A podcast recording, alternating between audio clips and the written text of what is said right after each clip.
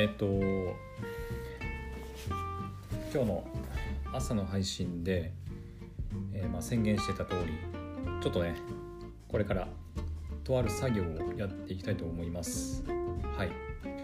えっ、とまあ皆さんには直接全然関係ないんだけどあのねちょっと今日書かなきゃいけない書類がありましてはい。ここにね今この紙がねあるんだけど、えー、とそれを書いていきます。はい。これ締め切りがねあのーえっ、とねいつだっけ。1月今月末にあの出さないとまああまり意味がない書類なのではい。ちょっとね12月末ぐらいに届いてたんだけどずっと書けないでいたのでもう今日思い切って書いちゃおうかなと思います。はい。でなんで配信しようかって配信しようと思ったかっていうとなんか配信するっていう理由でもつけない限りちょっとあの、ね、書く気が起きなかったんで はいちょっと思い切って配信しながら配信っていうかね収録しながらまあ書いていこうかなと思ってます。はい。で一応言っておくと何の書類かぐらいだけは言っとくか。えっとねえっと奨学金です。奨学金。はい。今日のね朝にまあ今日明日、えー大学入学共通テストがあるっていう話をしてこの夕方にこの書類を書くのもなんかあれなんだけど、えー、と私はですね大学通ってる時にずっとえっ、ー、とねどこだっけ日本学生支援機構まあよくあるやつですよ。っていうところから、えーとまあ、お金を借りてですね大学に通っていました。はい。で今ねもう大学生に卒業してからもう何年？5年4年ぐらい経つんですけどえっ、ー、とまあ奨学金の返済っていうのがはいもうすでに始まっているんですがまあ皆さんなんとなく察してるかな。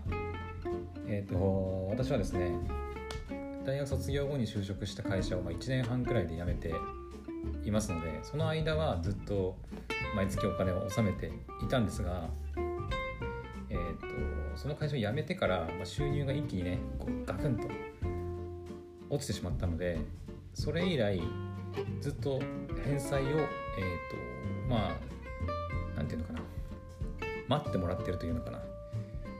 まあ専門的な言葉で言うと返還期限に猶予を持たせてもらっている。状態でございます。はい、でその返還期限の猶予っていうのは、まあ、最大で10年間まで、えーと、猶予を持たせてもらうことができるんですがその手続きっていうのは毎年やる必要があります。はい、でえっ、ー、と毎年その、まあ、簡単に言うと何ていうのかな効果が1年間しかないというか1回その返還期限猶予を持たせてくださいっていう願い出をするんだけどそれをするとまあ最大で1年間有効になって1年間待ってもらえるという形になってで1年経つと、えっと、また返済開始しますよっていうお知らせがね、まあ、届くわけですよ。でそれが届いたのが、まあ、去年の12月ってことです。はいまあ、ここ最近は毎年やってるんだけどねこの時期になると。はいでそれがまあ去年の12月ぐらいに届いてえー、っと今年の3月ぐらいかなくらいからまた支払いがね始まってしまうということでまた今年もはいあのもう1年待ってもらおうかなと思って書類を書く必要があるわけです。はい。うん。まあ今思うとね奨学金借りなかったそれはもちろんねあの借りなかった方が良かったなとはちょちょっとね後悔したりはしてるんだけど。うん。まあ借りなければね私大学生活を送れなかったところもあったりするし。うんまあその辺のお金事情っていうのは結構大変なんですけど、うん、だからね今,、まあ、今大学共通テストねもう今日の分終わったんかな？分かんないけど。うん。これからね大学進学する方いると思うんだけどできればね奨学金はやっぱ借りない方がいいよ。すいませんちょっと暑いんで脱ぎますね。部屋の中、うん、飛びストーブついてるんだけど暑いね。よしえー、そう。奨学金は借りない方がいいです。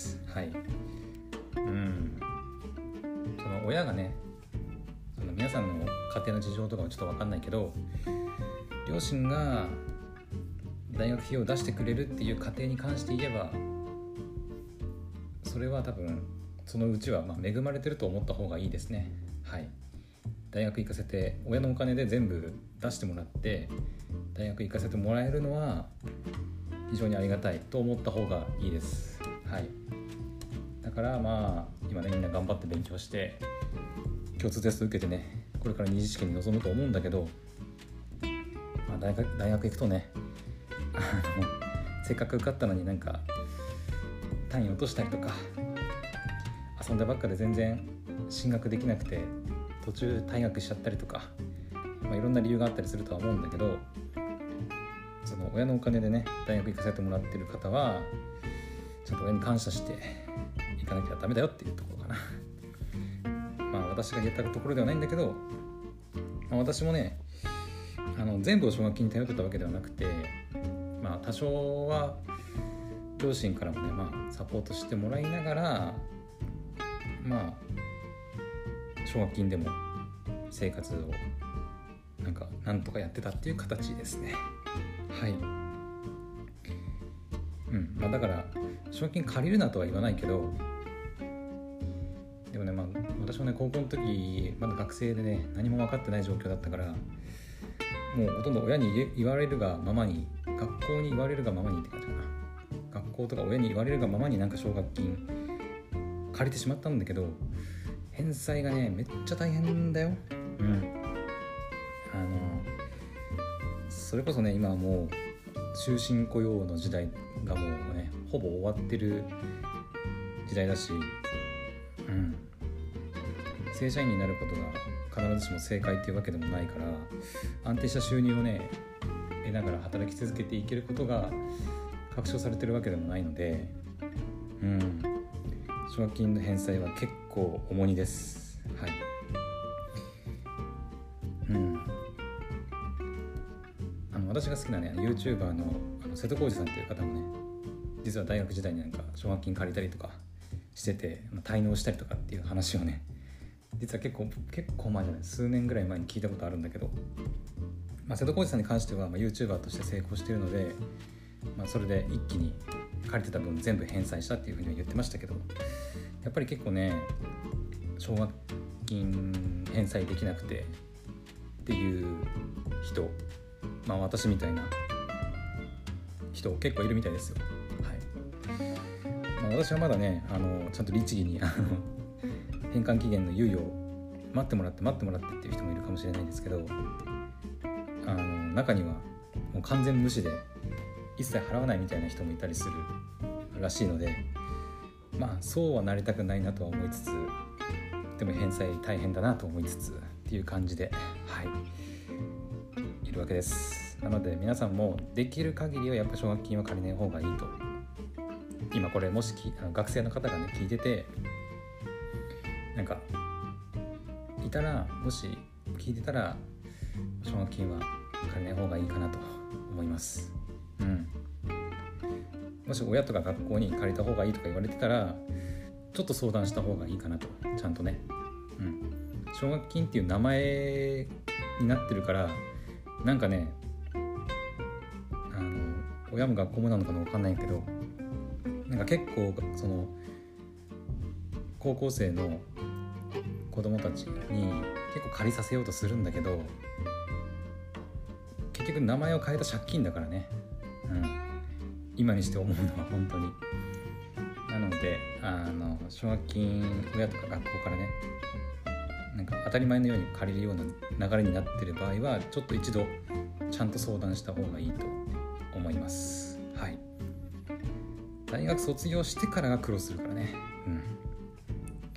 借りるにしても最低金額最低っていうかそのできるだけ最低限の金額で設定するとかがいいのかなと思ったりはしますけどね。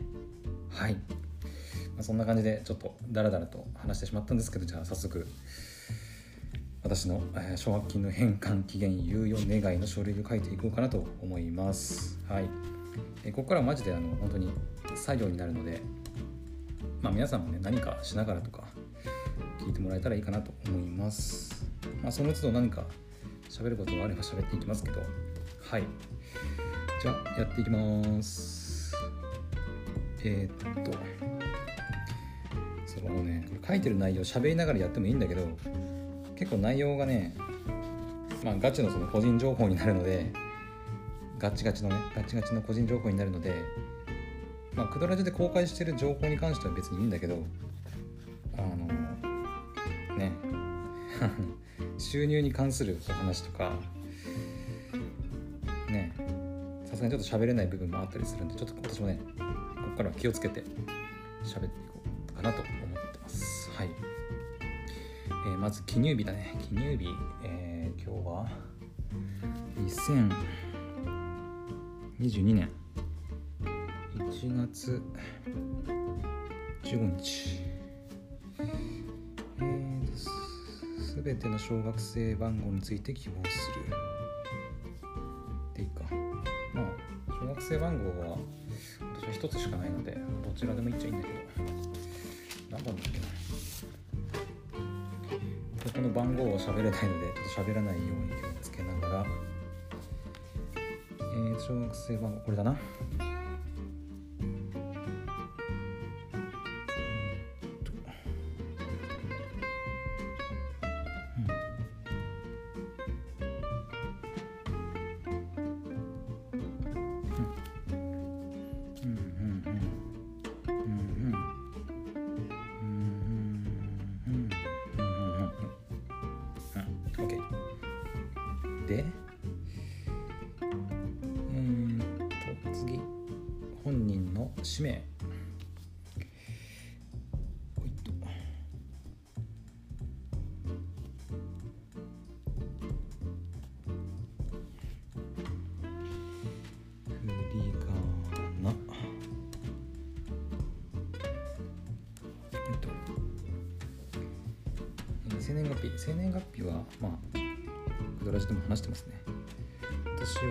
1993年の11月の26日生まれでございます、はい。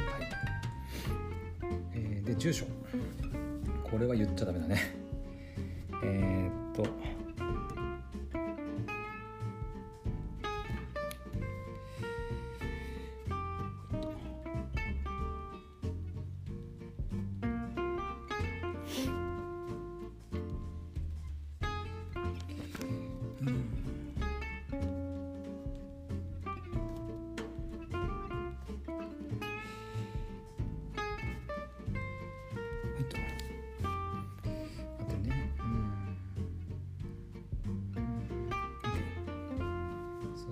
で電話番号自宅と携帯。自宅か。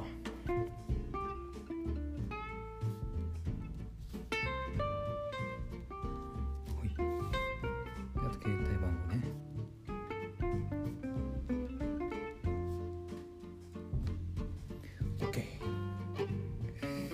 勤務先。勤務先？はちょっと待ってなみんな。えっ、ー、と。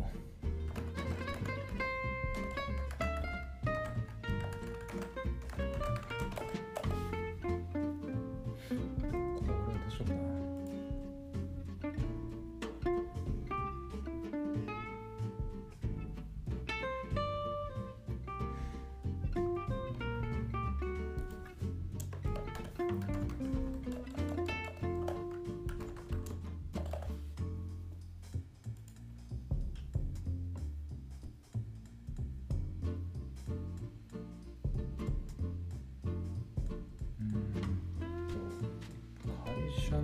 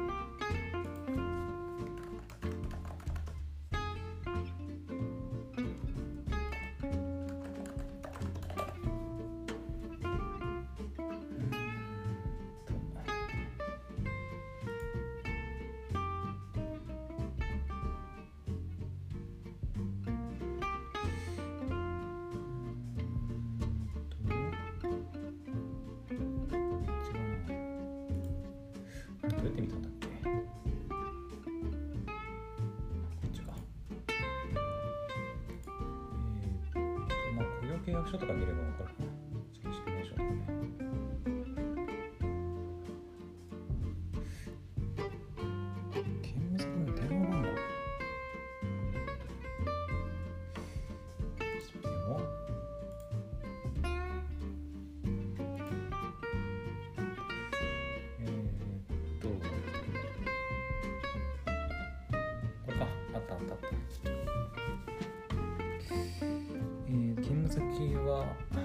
とりあえずこっちの方でいいでしょう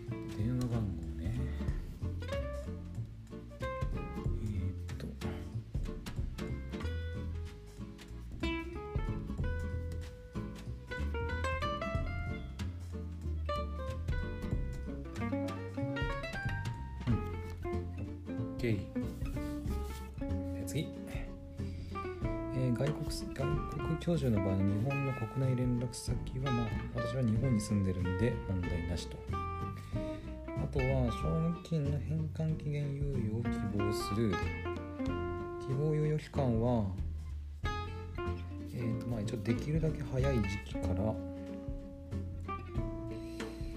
うん。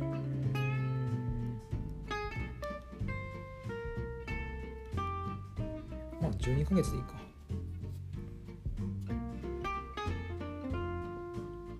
1年間だもんな。申告うーんと。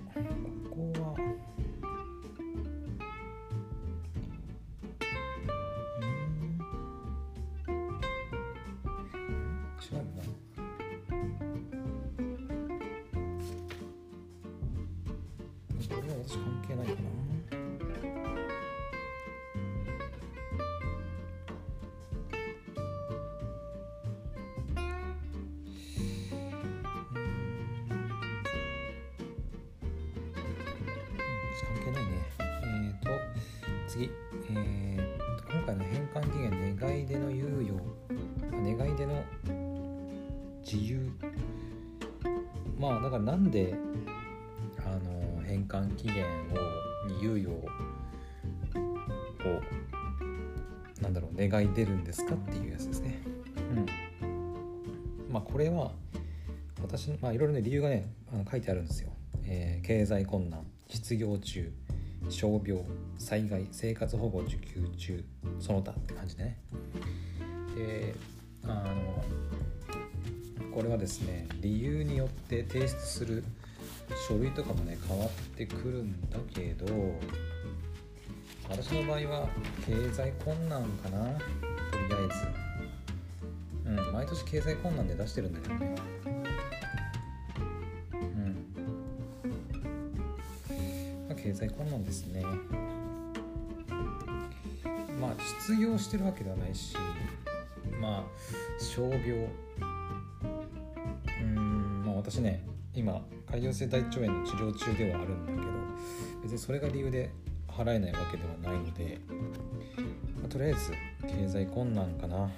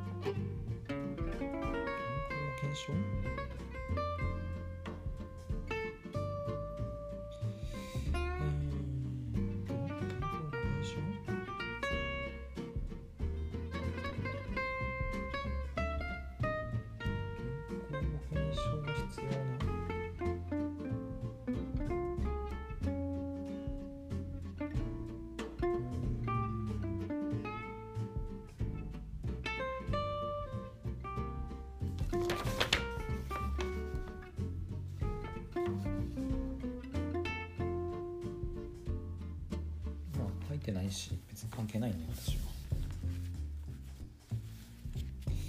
よし。あとはあれだね。これがねこっからがね一番めんどくさいんだけど。うん大体書いたし。うん。書いた書いた。うーんと。書いた。えー、っとチェックチェック。OK あとはまあこれね多分ね毎年書いてたんだけど実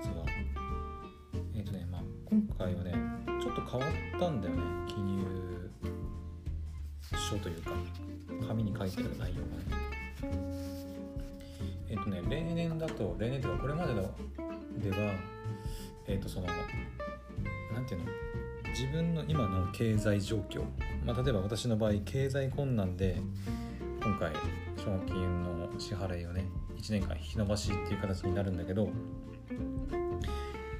えっ、とまあ願い出るにはなんで何がどう経済困難なのっていうのを伝えなきゃいけなかったんだけどなのでこれまではその今現在どういう状況みたいな家庭事情っていうのかな。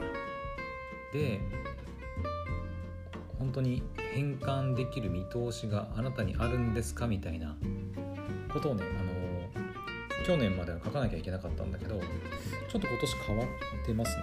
はい。その願い出る人の中でその特別何か例えば収入があるのに経済困難で出さない出す出すっていうか経済困難っていう理由で奨学金の返済を引き延ばすのはねちょっとなんでってなるじゃん。例えば年収が結構あってまあここで言うとまあ年収300万っていうね基準が今回設けられてるんだけど年間収入が300万あるのにどうして毎月の支払いしないんですかっていう、うん、ことになるわけですよ。年収300万以上あるのに今回その奨学金の返済期限を1年間延ばしてくれっていうふうに提出する人はいや300万もあれば奨学金の支払いできるよねって思われてるってことだね。うんまあ、だから特別な何かそういう理由があって引き延ばすんだったらちゃんと理由書いてよっていうことだと思います。はいあ、私の場合年間収入300万もないので別に書かなくてもいいと思うんです今回に限っては。うん、去年までは多分全員書いてたと思う。全員。必ず。今の経済状況どんな状況ちゃんと変換できる見通しはあるんですかっていうことをね毎年書いてたんだけど今年はなんか特にその特記事項だからその300万とか年収が払える金額があるのに払わない理由を書かなきゃいけないってことうん、まあ、一応書いてあるけどねその例えばなんか300万あってもさ例えばなんか結婚して子供が生まれてその教なんか養育費教育費にちょっとお金がかかってしまうから今年は勘弁してくださいみたいな場合とかがありえるのかな分かんないけど。うん。私は特別書かなくていいと思うんだけどね。まあでも一応書いとこうか。ね。これ、まあ、毎年書いてたしもしこれ書かないで出してあのこれあくまで願い出の書類なんで出して審査があるんですよ。あの、まあ、マイナンバーも提出してるからね。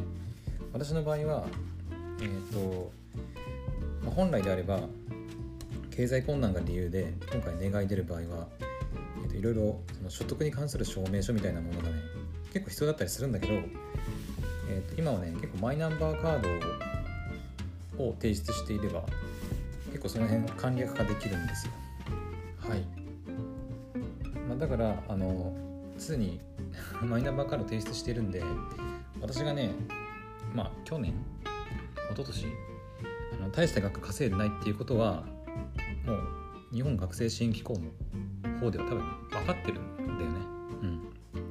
うん。だからまあ無理に書く必要はないんだけどまあ一応毎年書いてたからこれでもし申請通らなかったらねマジで毎月支払いしなきゃいけなくなってちょっと私の生活が危うくなってしまうんでマジで。なのでちょっと私も書いておきます。はい。書くね文章の内容に関してはもうすでにねもうここ最近毎年やってるんであのもうパソコンでカタカタカタっと はい書いてます。うん。書いてあるんでもうただそれをあのまあ、紙の方に移すだけですね。はい。まあ、内容についてはちょっと詳しくは喋れないけどはい。ちょっと書いていこうかなと思います。よいしょ。えー、っと大体ね何文字ぐらいかなちょっとどうか。えっー、とね。まあ200字ないくらいか。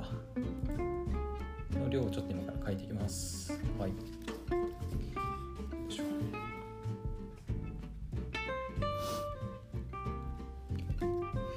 最近字なんてさほとんど書かねえからさ。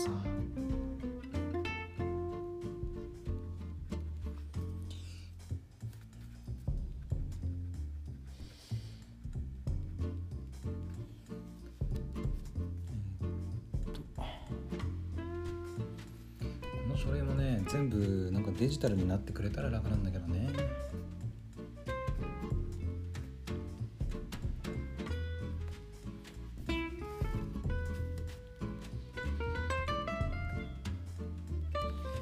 ここで文句言ってもあれだけどさ さっきも言ったようにそのマイナンバーカード提出してるんでもうデータとしてさ私のその収入云々っていうのはもう分かってるわけじゃないですか。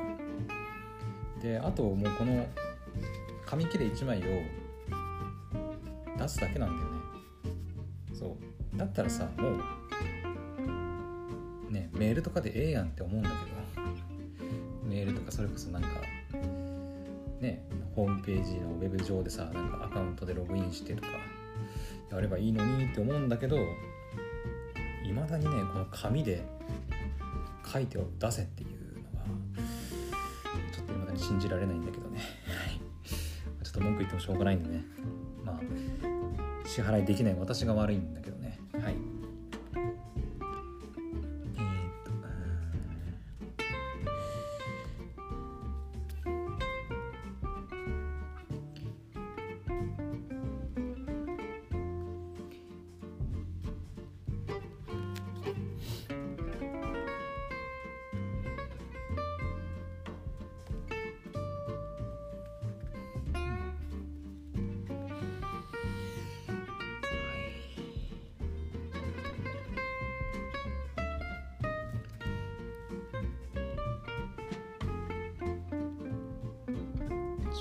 病気のこともちゃんと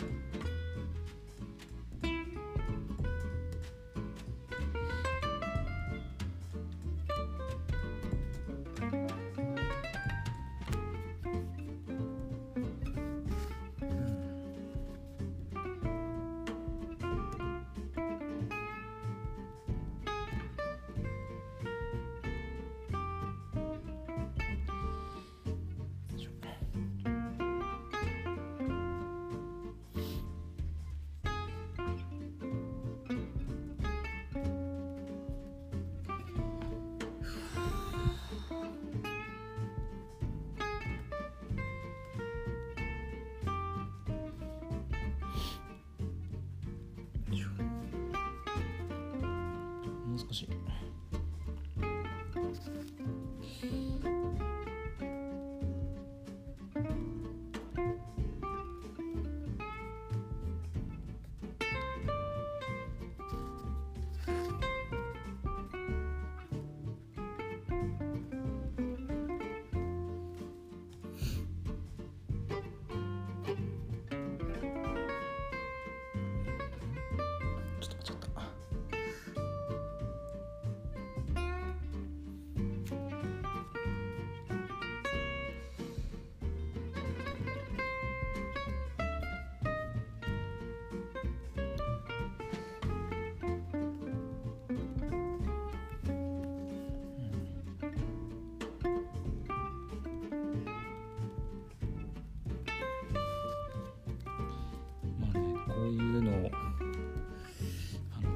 真面目に書くか書かないかでね申請が下りるか下りないかで結構あると思うんで分かんないけどね。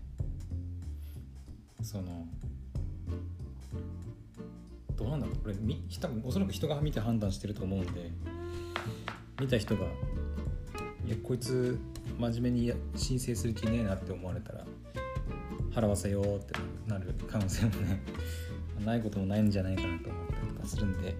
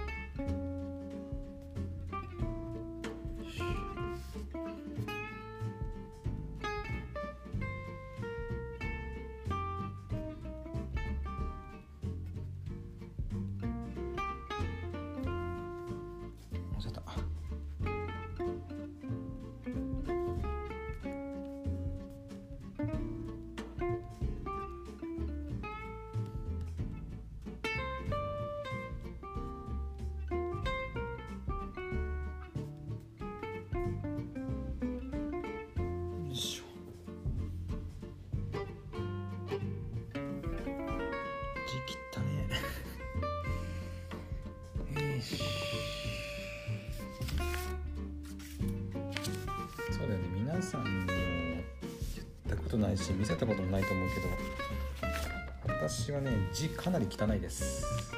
はい。自慢することじゃないんだけどね。うん。私字はかなり汚いですよ。はい。だからあんまりこうなんだろう鉛筆というかペンでメモったりすることもほとんどなくなったんだけどね。久々に字書いたね。ちょっと手が疲れた。よしこれで書類の記入自体は OK だね。印鑑をしたりとかっていう場所はなさげだね。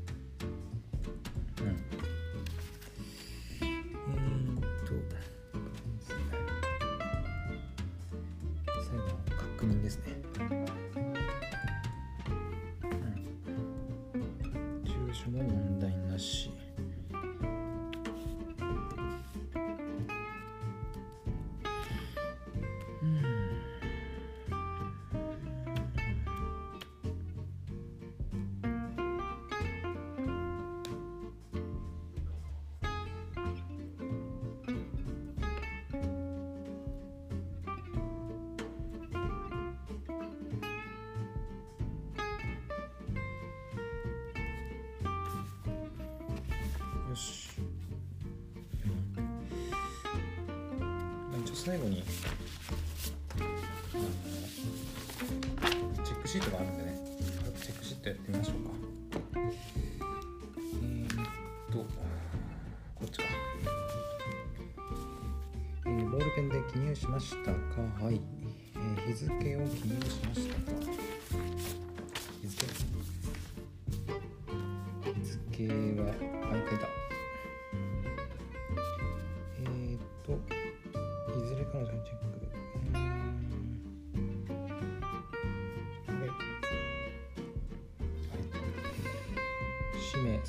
住所電話番号勤務先の記入に間違いはないか。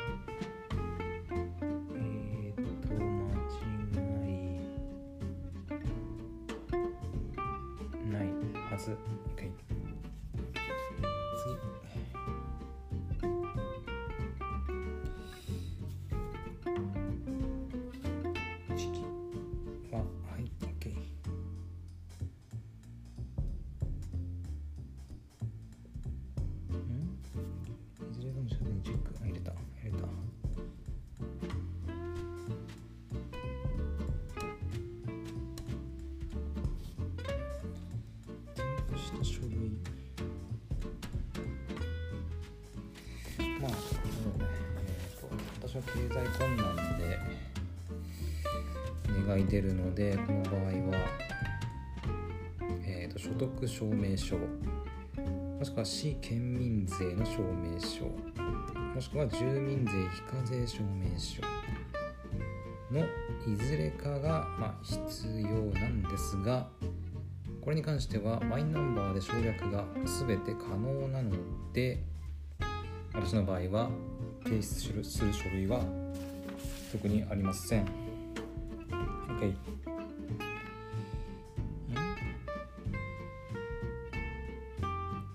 合っていますか。ああ、まあ、令和3年度過去令和2年分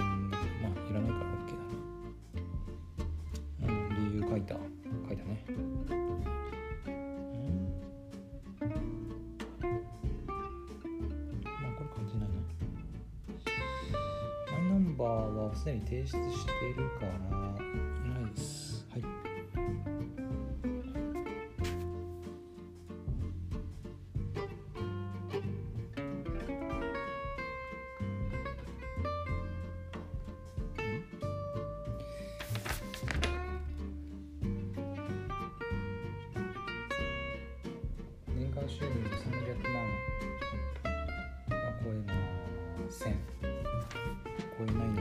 丈夫ですと。よし OK だね。あとは、まあ、この書類をえっ、と送付しなきゃいけないので封筒に本当に印鑑いらないのこれね。普通ねこういう書類だったらなんか印鑑こうポンって押すとかあるんだけどあの「印」っていう字がどこにもないんでね。多分印鑑押さなくていいんだろうね。うん。よし。はいここに一応ね封筒も用意してあるんでじゃあ封筒書いていこうか。中身が見えるかどうかよし。ほんとこの紙切れ1枚送るだけだったらマジで印鑑もいらないんだったらさ本当にネット上でできるじゃんな。れやなんとかもっと簡単にしてくれや。よいしょ。じゃあ送付先ね。封筒にじゃあ送付先書いていきます。今40分くらいか。えっと郵便でお願いします。提出先これか。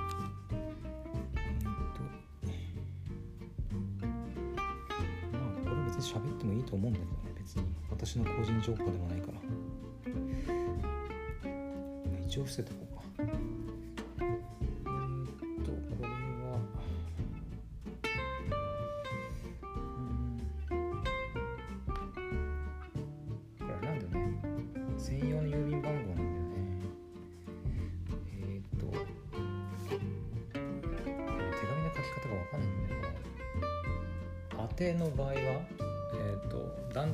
音中だっけ？合ってるかな？合ってる。多分大丈夫。多分音中で合ってるはず。ちょっと手紙書かないからさ。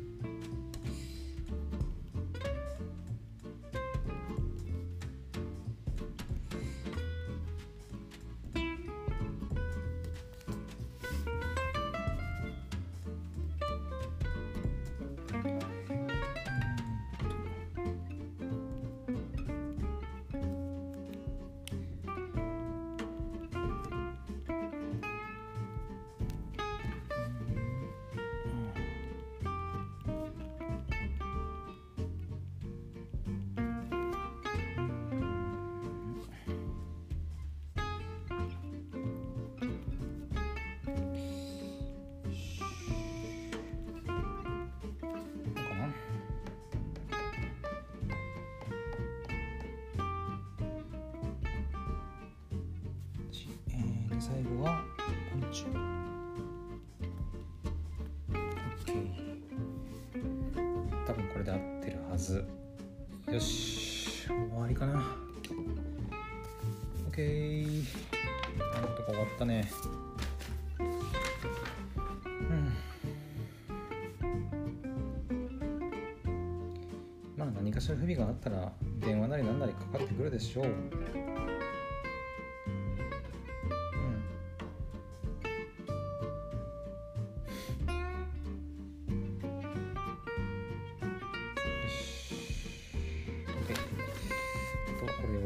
えー、っと封筒の中に入れて。入れて。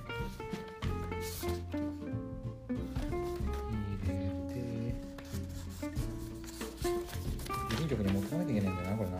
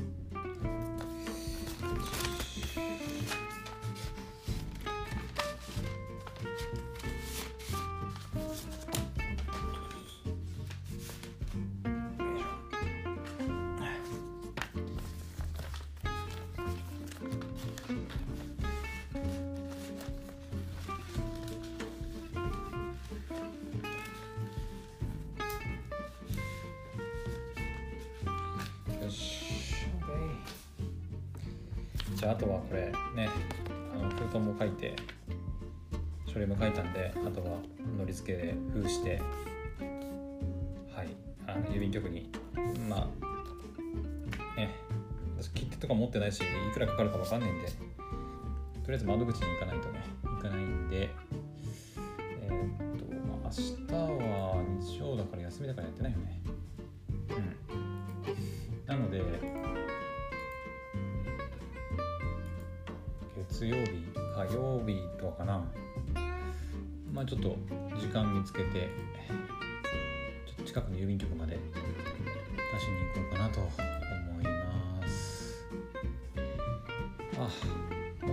作業終わったんで。一安心かな。うん。えーとまあ実はねまだもうちょっとあの個人的に。今度は別に大したあの作業ではなくて別に期限も設けられてるわけじゃないんだけど一応やらなきゃいけやらなきゃいけないというかちょっとやっておきたいことがあったりするんでまあそれは明日かな。ちょっと今日は今日でまたポッドキャストの編集のね作業がはい残ってたりするんでまあそれをちょっとこの後やろうかなと思います。はい。はいここまで聞いてくれてありがとうございました。はい。あの、ま、何度も言いますけどあの奨学金は名前を変えた借金ですので、うん、皆さんもねあんまり人の方は奨学金借りることはないと思うんだけどあんまりね。あでもそうか。大学大人から大,、はい、大学入る人もまあいるから大人になってから大学奨学金借りる人もいるのかな。うん。まあどちらにしてもあの奨学金借りる場合はちゃんと考えてから考えてね。あの金額とか。考えて親とかに相談してまあ借りないで済むんであれば本当にあのそれが一番だと思いますんではい。ちゃんと検討してから借りてみてください。はい。借りて後で大変な思いをするのは自分なんでね。はい。私みたいにならないように気をつけてください。はい。というわけで、えー、今回の、えー、作業配信は以上となります。また次の配信でお会いしましょう。バイバイ。